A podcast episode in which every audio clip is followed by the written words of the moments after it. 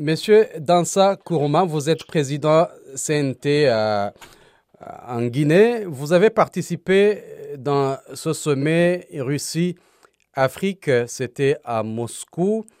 Quel aurait été le résultat de cette rencontre?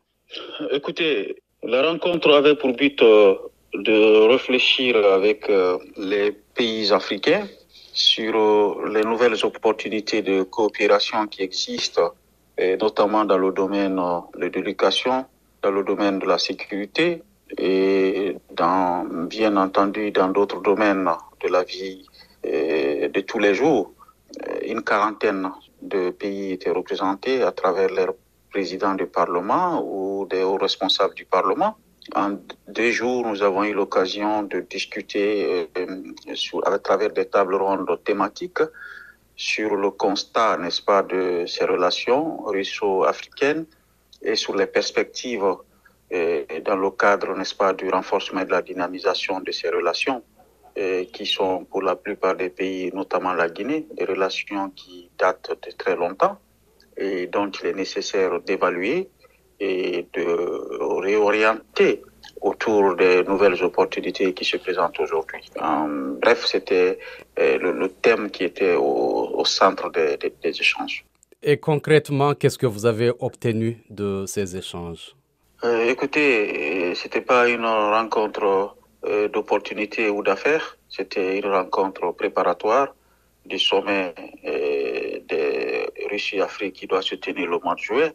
Et d'ailleurs euh, logiquement qui doit être précédé par une rencontre avec euh, les parlements qui sont les représentations nationales des différentes composantes du peuple africain et c'était une rencontre préparatoire. C'était pas une rencontre où il fallait discuter d'affaires, c'était pour réfléchir sur les thématiques et sur les enjeux et les éventuels euh, centres d'intérêt qui doivent euh, alimenter le grand sommet qui doit se tenir le mois de juillet.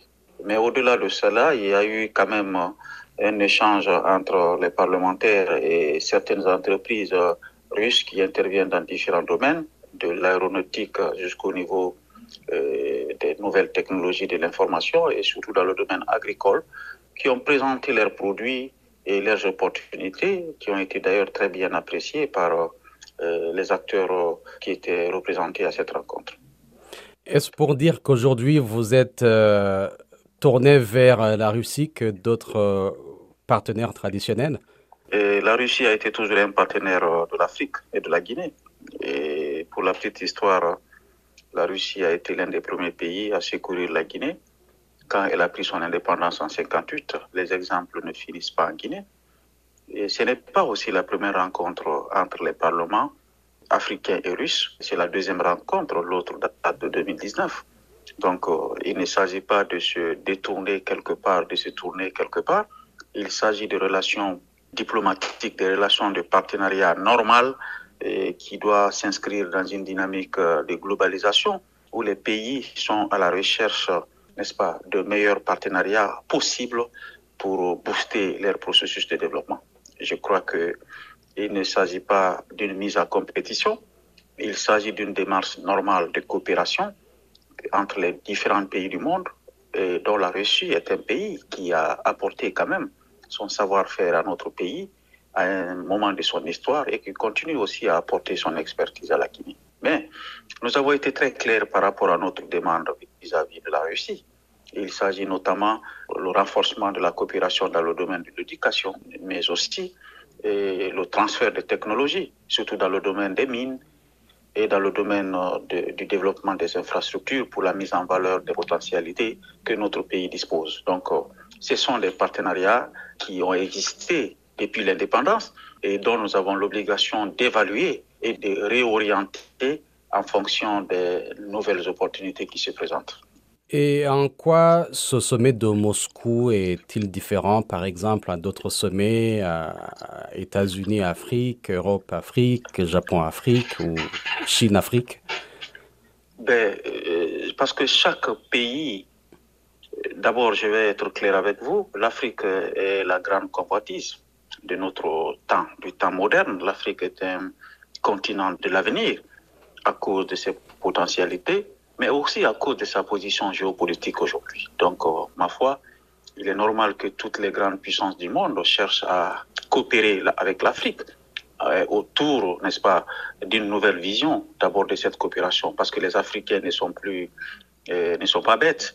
Ils savent les, besoins de leur population. Ils savent aussi les opportunités que représente ce continent-là aujourd'hui, mais aussi dans les nouvelles projections en matière de développement euh, mondial. Donc, je pense que l'essentiel est que euh, chaque pays a ce qu'il a à fournir à l'Afrique. L'Afrique a aussi ce qu'il a à fournir aux autres pays du monde. Donc, ce sont des relations euh, multilatérales et bilatérales qui doivent être développées dans le respect mutuel.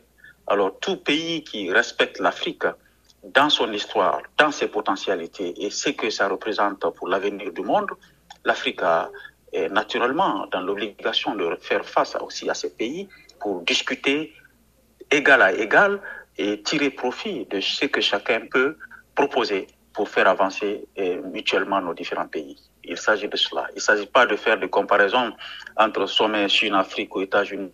Les pays ont le droit de, discuter avec d'autres pays, présenter les opportunités et discuter égal à égal autour de ce que chacun peut apporter pour faire avancer le monde. Donc je pense que nous nous inscrivons dans cette logique et celui qui nous prend au sérieux, on le prend au sérieux. Celui qui respecte la, la, dignité du peuple africain, nous discutons avec tous les partenaires de l'Afrique qui considèrent que l'Afrique est un enjeu à la fois géopolitique, mais aussi un enjeu économique pour les dix années à venir sur ce que les uns et les autres, les gens pensent des autres. Je ne suis pas, nous ne sommes pas venus pour ça.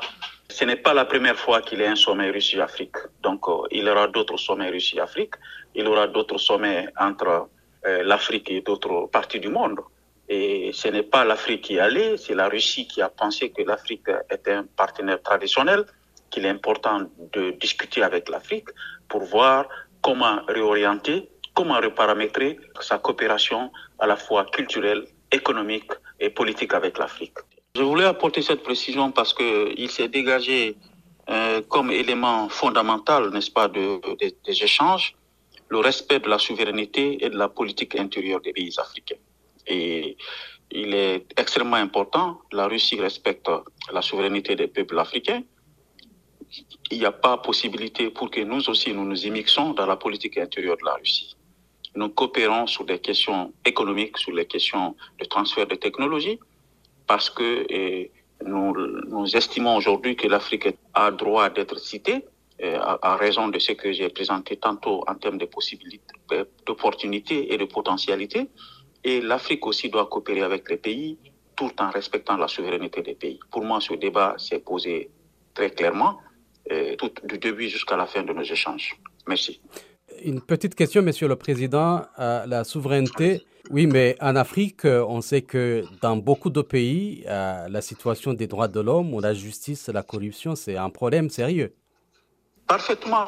Et d'ailleurs, si nos pays sont en transition aujourd'hui, pour, pour citer le cas de la Guinée, les mots que vous venez de citer ne sont pas des zones réservées de l'Afrique, n'est-ce pas? Et tous les pays du monde, au-delà des continents, connaissent des problèmes de gouvernance, connaissent des problèmes de droits de l'homme, mais il revient aux élites politiques des pays de savoir où mettre le curseur, et répondre aux aspirations de la population, tout en améliorant la, la situation globale pour que, in fine, les conditions de vie de la population puissent s'améliorer. Et la corruption ne permet pas à, à un pays de satisfaire l'essentiel des besoins de sa population et le respect des droits de l'homme sont des éléments qui, et, la lutte contre la corruption sont des éléments qui sont consubstantiels. Nous sommes convaincus là-dessus. Chaque pays a ses défis à relever. Nous, en Guinée, aujourd'hui, nous sommes préoccupés par la mise en place des conditions idoines pour garantir le retour à l'ordre constitutionnel, doter le pays d'institutions solides et résilientes pour lutter contre la corruption et lutter contre les violations des droits de l'homme. Ce sont des éléments qui touchent les pays et la Guinée est conscient. Il revient aussi aux autres pays du monde de prendre les mesures qu'il faut pour euh, créer toutes les conditions pour que les peuples puissent s'épanouir. Parce que la raison d'être des dirigeants, c'est de créer les conditions euh, des droits conditions d'émancipation pour le peuple. Donc nous le faisons et nous en, nous en sommes conscients. Merci beaucoup.